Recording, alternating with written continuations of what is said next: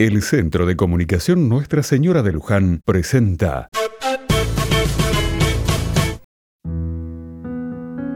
Otra mirada.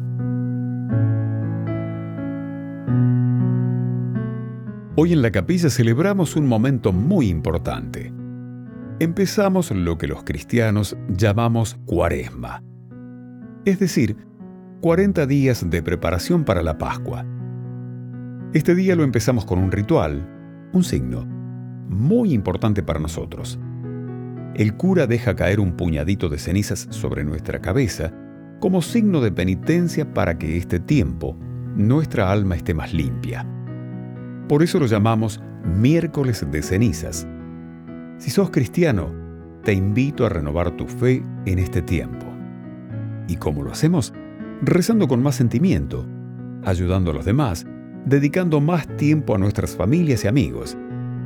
De este modo, la Pascua que vivamos será más intensa.